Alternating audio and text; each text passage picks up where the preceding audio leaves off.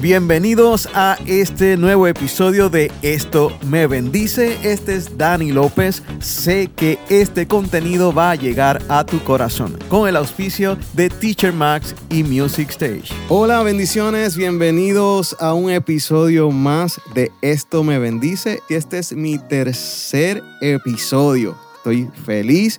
Hemos seguido bendiciendo a la gente con palabra de otros amigos que han estado compartiendo con nosotros sus vivencias, sus tempestades y de verdad es un gozo poder contar con estos amigos que nos pueden hablar de esa experiencia y a ti te pueden bendecir. Y a mí esto me bendice. Así es que hoy tengo un invitado bien especial, pero antes te recuerdo que puedes pasar por cualquiera de mis redes sociales como Dani López PR en Facebook, Instagram, Twitter y en YouTube tengo Dani López Oficial.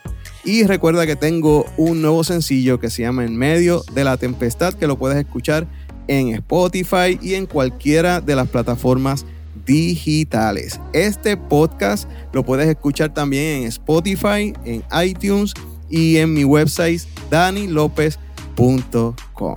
Bueno, y sin más preámbulos, tengo un gran amigo, un compañero de la radio, de esas personas que tienen una trayectoria poderosa y que de alguna manera siempre nos hemos podido identificar con él por su voz, por su calidad de productor y feliz de que haya podido aceptar nuestra invitación para este tercer episodio. Y hablo de Fernán Reyes. Fernán, Dios te bendiga. Un abrazo, mi hermano. Yo estoy bien contento de que me hayas invitado para esta cosa, porque la verdad que para mí es el privilegio, por la admiración que, le tengo a tu persona, a tu ministerio, tu música, tus letras, tú sabes. Gracias por, por esta oportunidad, mano. No, gracias a ti. Bueno, Fernán, y la gente eh, siempre te he escuchado en la radio, pero antes de ir a la pregunta de esta tempestad que hayas vivido, y que nos puedas bendecir con ella. Queremos hablar y saber un poquito de lo que está haciendo Fernán y tengo aquí en mis apuntes que tienes, estás trabajando en tu finca Be Happy, estás trabajando en Nueva Vida 977 FM como director de programación y también como personality en el programa En Ruta en las mañanas con Juan Carlos y Moraima. Y estás también eh, como mentoreando a Richie Rey o sea, que Fernán está activo todavía en este tiempo y escuchando eh, su voz en varias, en varias formas. ¿Qué nos puedes contar de, primeramente, de, lo de la finca Bihapi? Eso está curioso. ¿Qué nos puedes contar de eso? Bueno, que es un, es un, mira, las tres cosas que mencionaste, Dani, son tres sueños hechos realidad, literal. Eh, la finca es un sueño de adolescencia. Yo era un muchachito cuando yo soñaba, a pesar de que yo nací en, Sierra Bayamón, uno, una urbanización, en mi casa habían periquitos y, uno que otro perro de vez en cuando, ¿no? Y, pero yo soñaba, no, no sé por qué, con la tierra, con el campo. Y bueno, pues, eh, qué sé yo, 35 años después, 30 años después, veo ese sueño hacerse realidad y, me siento muy agradecido al Señor, tú sabes, son, son dádivas. ¿Y qué estás haciendo en la finca? Oh, yo soy partícipe de tu finca porque en algún momento eh, pude probar la miel. Para mí la miel es algo bien importante, es algo para mi salud que es bien importante para mi garganta como ministro, para cantar es súper, súper importante y encontré un buen producto en el tuyo ¿Cómo es eso, Fernán? ¿Cómo, ¿Cómo es que sale eso de la finca? Bueno, me tienes que detener porque para hacer todas estas historias me puedo echar un día entero, pero lo, voy a resumir. Mira esto. Primero la finca, como te dije, es un sueño de adolescencia. Y la avena del campo viene a través de mi abuelo, don Eladio Gutiérrez. Murió cuando yo tenía tres meses de nacido. Mi, mi abuelo del barrio Toita de Calley andaba pues eh, los pueblos en aquel entonces, los años, imagínate, 20 y 30 a caballo, este, y, dándole, ¿cómo se dice? Era músico, guitarrista y le componía a Ramito, a Chuito el de Bayamón, a los más grandes exponentes de la música, de la música de la, de la, de la autóctona puertorriqueña. Pero ¿qué pasa? Que cuando yo aterrizo en esta finca, que es un sueño hecho realidad, yo me topo por accidente con las abejas Entonces, este, eso fue como una, una, un dulce accidente. Entonces, simplemente por, por curiosidad, este, empecé a estudiar las abejas que ya estaban este, allí en la, en la finca para efectos de la gente molestando y había que sacarlas. Y yo estudié un poco y busqué ayuda, se quedaron en la finca, me enamoré de la apicultura, soy un apicultor aficionado, estoy aprendiendo todos los días un poquito más, respeto mucho a los apicultores del país y del mundo. Y, y la finca es mi casa, pero también es un lugar a donde yo invito a la gente para que pasen un ratito de desconexión y conexión con la naturaleza. Así es que, eh, tú sabes, he querido compartir con, mi corazón el lugar que Dios me permitió eh, tener para vivir, eh, porque sé que es un lugar que puede ser sanador. Allí dentro pues pasan muchas cosas como, como es la producción de la miel por las abejitas, que es para mí un milagro de la naturaleza y un privilegio tenerlas allí. Y bueno, pues, ¿qué te voy a decir? Es un lugar muy especial y es muy especial compartirlo con la gente. Y Fernán, ¿en qué pueblo está? La finca está en Aybonito y Coamo. Yo estoy en la colindancia entre Aybonito y Coamo. Imagínate que la casita cuando llega llegas a Aybonito, pero cuando bajas al final de la finca, estás en Coamo. es la colindancia literalmente, brother. Por curiosidad nada más, tú eres de los que te pones ese traje para que no te piquen las avispas y toda esta cuestión. No, es que si no lo haces te van a matar. Oh, sí. Oh, sí, no, eso es... Digo, he visto unos cuantos apicultores que se atreven a, usar eh, poca, poca protección, pero la protección es indispensable. Porque trabajar las abejas, acuérdate que tú lo que estás es invadiendo el hogar, la casa de las abejas. Entonces, si no estás protegido, como cualquier otro animal o ser humano, te acercas a su propiedad y, te van a sacar como sea. sé también que estás en Nueva Vida como director de programación. ¿Qué nos puedes decir rapidito de qué estás haciendo ahí? Bueno, imagínate, yo fui el director de programación de, Nueva Vida 20 años atrás, cuando Nueva Vida empezaba a dar sus primeros pasos en, eh, eh, en el mercado competitivo de San Juan. Entonces, y, para mí aquella, aquella temporada fue muy especial, muy especial porque en aquel entonces se trataba de la construcción de una estrategia de programación para competir no con las emisoras colegas cristianas, sino con las emisoras seculares y se logró. Entonces, estar aquí 20 años después de vuelta es otro sueño hecho realidad, ¿no? Así es que estoy agradecido al Señor, men. De verdad que sí. Yo, yo si mal no recuerdo, Fernán, estaba haciendo memoria con Lili Antier, que ahí es que yo te conozco personalmente, me parece. Eh, porque yo tenía el programa Playback con Kenny Joe después de tu programa. No sé si recuerdas. Claro que sí. No recuerdo cuál era tu programa. Sé que era de 11 a 12 o de 10 a 11, no recuerdo. Sí recuerdo que fue allí en los altos de Caguas y ahí estaba comenzando nueva vida y lo que estás contando. Así es que qué emocionante, ¿verdad? Después de tantos años poder compartir y tú estar ahí en ese lugar donde, donde diste lo tuyo para que llegara a donde llegó, que ha sido alto donde no había estado. Definitivamente, sí, yo siento haber aportado algún granito en ese, en ese proceso y ahora en esta segunda vuelta o cuarta vuelta, porque mi historia con Nueva Vida viene desde mis comienzos, realmente 30 años atrás, pero en esta, en esta segunda vuelta, digamos, aquí en San Juan con Nueva Vida, pues para mí es un privilegio estar aquí y, por, y aportar un poquito más. Porque Fernán, eh, tú empiezas como locutor, ¿es cierto? Sí, claro, yo empiezo como un locutor de jockey, eh, en lo que era Radio Fe que era una emisora hermana de, pues, de Radio Fe de Mayagüez, que luego se convierte en Nueva Vida. Pero estamos hablando del 89. Esa es la que hoy es 88.5 Sacra, si no me equivoco. Ajá. Eh, esa emisora era Radio Fe, el sonido de la nueva vida, hermana de Radio Fe de Mayagüez. En aquel entonces estamos hablando de 31 años atrás, tú sabes. Y ahí comenzaste, ese fue tu primer pininito en la radio. Porque Aureo Matos, el hermano de Juan, eh, va a hacer un casting a una escuela de locución aquel entonces y nos lleva a dos personas. Entonces, él siempre creyó que yo tenía más de 18 años. Yo tenía 14, 15 añitos cuando él me dio el trabajo. Y luego que yo llevaba un par de meses, se da cuenta de que tenía un empleado trabajando de noche en la emisora que no tenía permiso. Ya, yeah. rayo. Tú sabes, y esa es otra, otra historia milagrosa, porque me, a pesar de esa realidad, una señora en el departamento del trabajo, Dani, cuando yo le fui a rogar, no sé, Dios la tocó, le dio pena, yo no sé qué fue, pero me dio, me dio el permiso con 15 años. Puso que tenía 16. Tú sabes. pero la emisora estaba en Mayagüez. No, no, porque lo que pasa es que Radio Fe estaba en Mayagüez, pero tenía una emisora hermana en San Juan. Ok, que esa es Sacra. Y esa hoy es Sacra. Exacto, en, sí. En aquel entonces, año 89, 90, estábamos hablando de Radio Fe, pero de San Juan. Ok, ok, ok, ok, ya no entiendo. Así, wow, ya van 33 años de esto. Van 31 años, sí. Qué clase de trayectoria. Uno pudiera estar hablando de anécdotas tuyas, todo, todo, todo este podcast y como 10 más. Sí. Este, pero qué bueno saber que yo por lo menos hay datos aquí que yo no conocía, como ese específicamente. Yo realmente, lo que de hecho Nueva Vida es eh, la primera emisora que me da la oportunidad eh, cuando saco mi primera producción en el 98 en Mayagüez. Y allá es que yo, eh, ellos como que me sonaron tanto que comenzamos a viajar nosotros a Mayagüez todo el tiempo y ahí conozco a Avi, a, Juan Carlos, a, Orlando y a toda esa gente.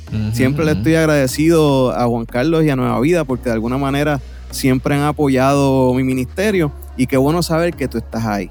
Así que Fernán, vamos a, vamos a realmente a, ya conociéndote un poco. Yo quiero este podcast, eh, lo he llamado Esto me bendice, dejándome llevar un poco de la línea de lo que hemos estado viviendo de esta pandemia y esta cuarentena de alguna manera he querido llevar eh, un mensaje de aliento a las personas que, como tú y como yo y como todo el mundo hemos estado acuartelados y en algún momento hemos pasado por alguna ansiedad, tribulación, que sí, qué va a pasar con la economía, qué va a pasar con esto. Nosotros siempre confiamos 100% en Dios y en su provisión, que nunca nos falta, pero siempre viene ese momentito, siempre viene ese momentito de duda y yo, hablando así con Lili, Lili, Lili voy a hablar con amigos eh, que sé que están en los medios, que sé que creen en el Señor y que sé que en algún momento en toda su trayectoria han pasado por una tempestad.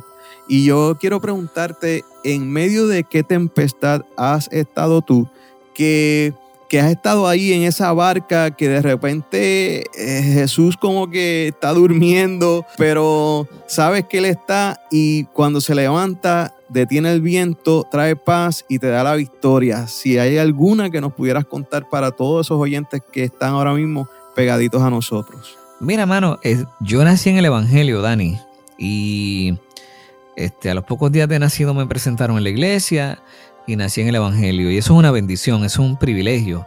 Eh, pero claro, uno crece y a veces toma ciertas decisiones. Eh, ya yo estaba en la radio, pero había migrado de la radio cristiana a la radio secular.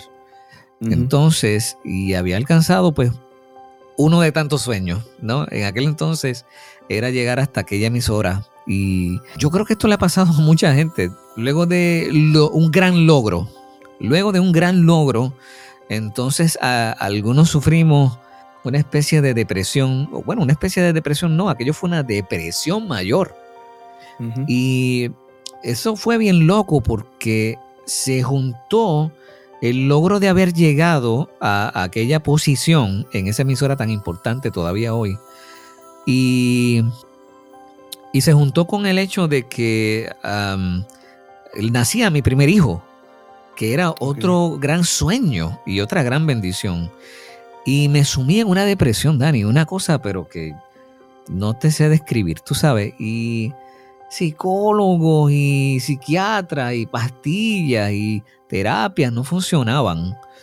Entonces era, era una cosa bien extraña. Tú empiezas a sentir muchas cosas y empiezas a intentar entender muchas cosas. Porque tú dices, bueno, ¿por qué si yo nací en el Evangelio, conozco la palabra, estoy tratando de portarme bien y estoy logrando cosas buenas, me siento de esta manera? Entonces, no sé cuánta gente se pueda sentir identificada con esto. Yo he escuchado historias de gente que le ha pasado algo así.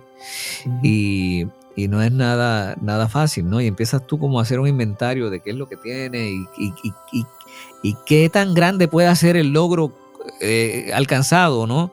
Y empiezas en este en esta especie de vacío existencial, tú sabes. Y ahí caí profundamente, profundamente. ¿A qué edad fue esto? estamos hablando del, del 98. Y yo tendría unos 24 años, creo, algo así, 23, 24 años, 23 años creo. Y exacto, sí, 23 años, era un muchachito, tú sabes. Joven, sí. Jovencito, entonces, y logrando cosas realmente importantes, ¿no? Y tanto en lo personal como en lo profesional. Eh, y me salvó la palabra, brother. Me salvó un texto bíblico, Dani. Un texto que saltó de un cassette. Oye lo que te estoy diciendo, brother.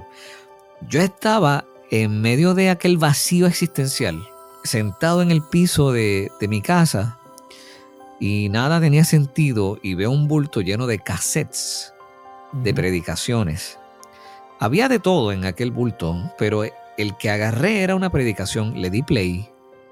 Eh, ya habían CDs, tú sabes, pero yo tenía guardado unos cuantos cassettes que de hecho todavía deben estar por ahí. Y le di play a aquello porque, sin sentido. Tú sabes, me siento y hay una grabadora y, veo el bulto de cassettes y, le doy play, whatever, tú sabes. Eh, y de repente, a, aquel pastor está en aquella predicación, yo no sé ni cuál era el mensaje. Yo no, no recuerdo nada. Lo único que yo recuerdo, Dani, es que como si saltara del cassette las palabras de aquel predicador cuando cita a Isaías diciendo, tú guardarás en completa paz a aquel cuyo pensamiento en ti persevera, porque en ti ha confiado. Aquello saltó, aquella, aquel audio saltó de aquel cassette y se me metió en, la, en, el cuerpo. Wow. Tú sabes, literal, brother, tú sabes. Entonces, lo que no pudo hacer eh, una pastilla, una terapia, un doctor, o eh, la familia, los amigos, lo que no pudo hacer un logro profesional, lo que ni siquiera un hijo pudo, pudo hacer con su llegada. Porque hay cosas que nada más lo van a hacer la palabra. Tú sabes. este, de hecho, la palabra lo es todo. ¿no? Y, y, aquello saltó de aquel cassette y me sanó. Yo no quiero decir, claro, que la gente que tenga una depresión escuchando esto eh, deje de tomarse su pastilla o deje de ir a su terapia. Pero quiero decir que Dios sobró de esa manera conmigo. Y que, ¿Cuánto, ¿Cuánto tiempo estuviste en esa depresión? Yo creo que fue un periodo de un par de años en un crescendo, tú sabes, una cosa que se fue agudizando hasta que, ¡pum!, explotó y me desconectó. Desde empezó en los 23. yo creo que me empezó como los 21 y empezó en, un crescendo y, yo seguía mi vida y seguía, logrando cosas, pero cuando, mira qué cosa más interesante, cuando logro, logro las dos más importantes probablemente en, una, en, años, que era llegar a Fidelity 95.7 y tener mi primer hijo, Fernand Jr., ¡boom! Tú sabes, fue una cosa que, que me, me desconecté. Entonces, en vez de ser gozo, fue angustia y fue un ataque del diablo, ¿tú me entiendes? Ah, literal. sí, literal. Este, para desconchinflarme, como decía mi mamá. Y, y, la palabra me rescató, mano. La palabra me rescató y, y un cassette, brother. Mira cómo son las cosas de la vida. Dios usa las herramientas que uno tiene alrededor, ¿no? A veces uno anda buscando como que en el más allá, cosas que están en el más acá. sí, sí, a veces uno buscando hasta, hasta en los amigos y hasta en, los, en otras personas y tan pronto uno lee ese, esa, ese versículo en la Biblia, eh, nos habla el corazón, rompe el corazón y lo hace de nuevo y ahí es que comenzamos a levantarnos en medio de esa tempestad. Sí, así fue, brother, eso es lo que te puedo decir, que así me pasó. Y, y, ojalá lo que yo estoy contando sirva para que alguien, eh, no sé, pueda recapacitar, pueda hallar, de hecho, en la palabra, la medicina que solamente se encuentra ahí. ¿Tú sabes? Y, y te pregunto, cuando sales de entonces de la depresión, ¿siguió todo igual en el sentido de que seguiste trabajando? Digo, lógicamente ya tú estás bien, pero seguiste trabajando en eso, eh, en Fidelity, o te habías quitado de la emisora, o te guardaste en tu casa y no salías. ¿Seguiste trabajando? Sí, yo seguí trabajando, seguí muy bien en Fidelity y pude seguir hacia adelante. Tú sabes, las batallas y las luchas son diarias. Y, la depresión no es una cosa, eh, ¿cómo te voy a decir? La depresión es un fantasma que te visita de cuando en vez a ver qué tal. Tú sabes. Y, yo pues no, no soy bobo. Yo, yo la conozco de lejos. Entonces ya, ya, tú te, ya tú tienes tus herramientas, ya tú tienes tu, tú sabes, todas tus balas y, te armas de las cosas que tú sabes que necesitas para batallarlo y entonces lo mantienes a raya. Lamentablemente hay gente que no lo logra, tú sabes, y que vive en su vida entera en un estado de, depresión o, constante o continua. Entonces yo, yo te puedo decir que he podido bregar con eso porque este, la veo cuando viene de lejos la ataco y sigo para adelante. Y, bueno, creo haber tenido un tanto de éxito cuando le he hablado a algunos jóvenes acerca de esto, o algunas personas, ¿no? este, porque el avisado ve el mal y se esconde. Tú tienes que hacerte de tus herramientas, porque, porque si tú sabes que eso puede regresar a visitar, eso y, y cualquier otra cosa.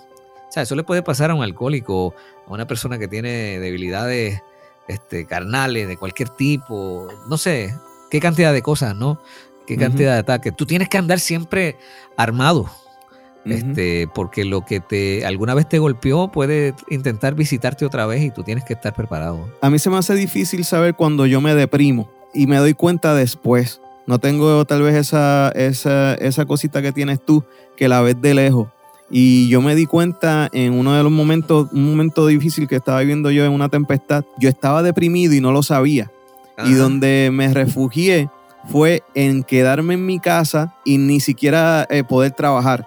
Eh, yo soy un tipo que crea, que soy creador, que estoy en el estudio, que hago música, que siempre estoy creando. Y de alguna manera yo no sabía que estaba deprimido. Me doy cuenta, después de, yo te diría, pasó como unos, uno, un año fácil o un año y medio cuando comienzo a darme cuenta de que, wow, y fue literalmente la palabra, una de las canciones que más ha sonado de mis discos fue El poder de tu palabra. y, la, y la escribí justo, justo saliendo de eso que te estoy hablando ahora mismo.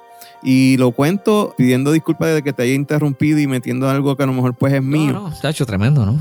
Pero la realidad es que fue la palabra. O sea, si yo, si aquella madrugada a las 3 de la mañana yo estaba en mi patio y yo estaba allá que no podía más y me puse a leer la palabra y ahí, ahí mismito, como a tú recibiste ese, eso que entró eh, eh, en tu corazón, así mismito entró la palabra y ahí mismito nació la canción El poder de tu palabra y ahí mismito mi vida comenzó a, cambiar literalmente. Y, hay algo interesante, digo, yo no soy psicólogo ni nada por el estilo, pero tengo la impresión de que los que somos creativos somos un tanto más propensos, somos un poco más emocionales, más sentimentales, y uno tiene que estar, tú sabes, con los ojos bien abiertos.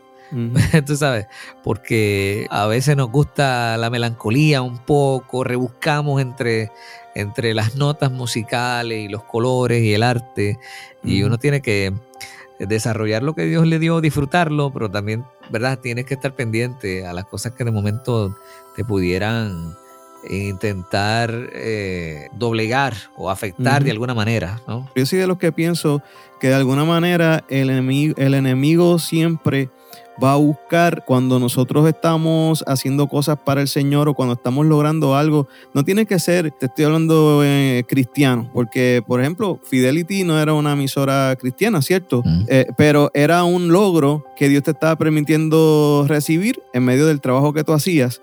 De alguna manera, cuando uno está haciendo algo que, que está haciéndolo para el Señor, que uno sabe que va a llegar a muchas vidas con, con la palabra que uno pueda expresar, eh, siempre el enemigo va a buscar la manera de que eso se derrumbe y de empujarte.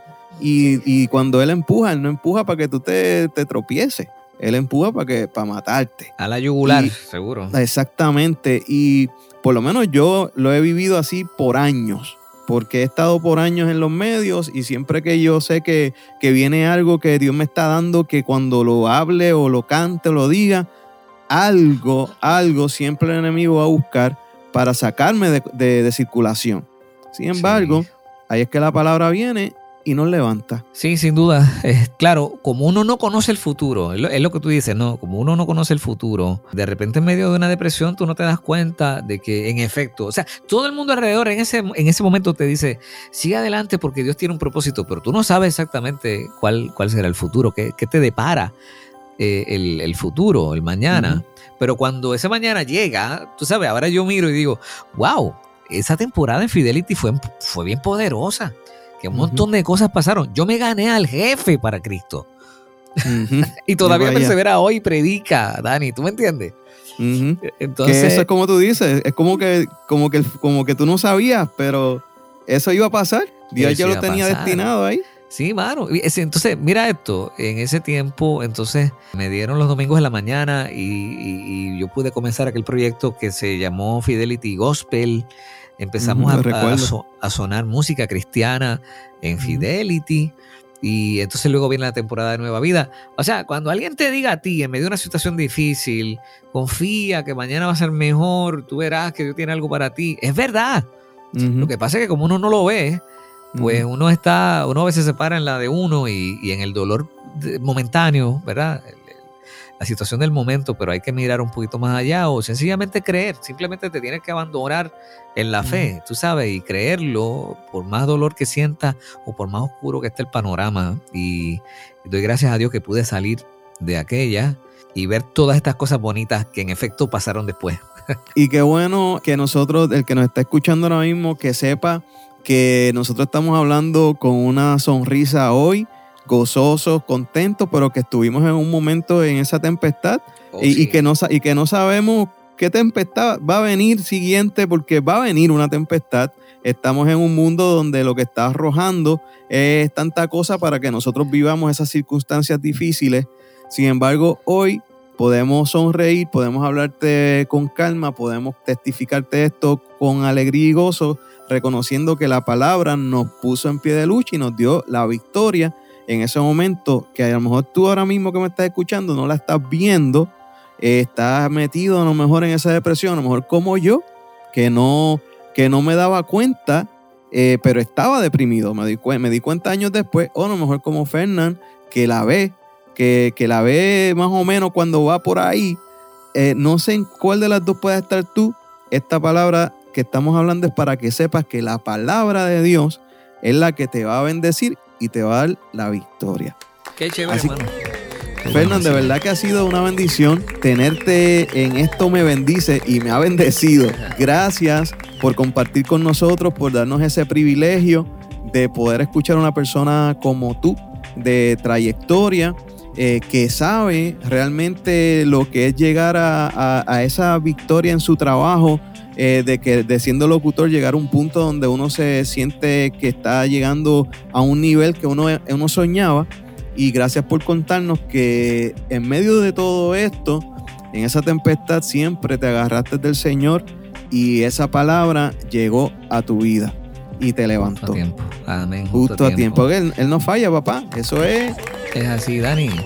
Yo, yo me he agradecido de este ratito de, compartir este relato con la gente, que no, siempre tengo la oportunidad, fíjate, así que de verdad que bien valioso para mí, espero que sea de beneficio para alguien. Queremos, Fernán, este, de alguna manera saber dónde te podemos conseguir, que tienes página de la Finca Happy. Sí, fincabehappy.com en Facebook y también en Instagram, Finca Be Happy, Be de abeja.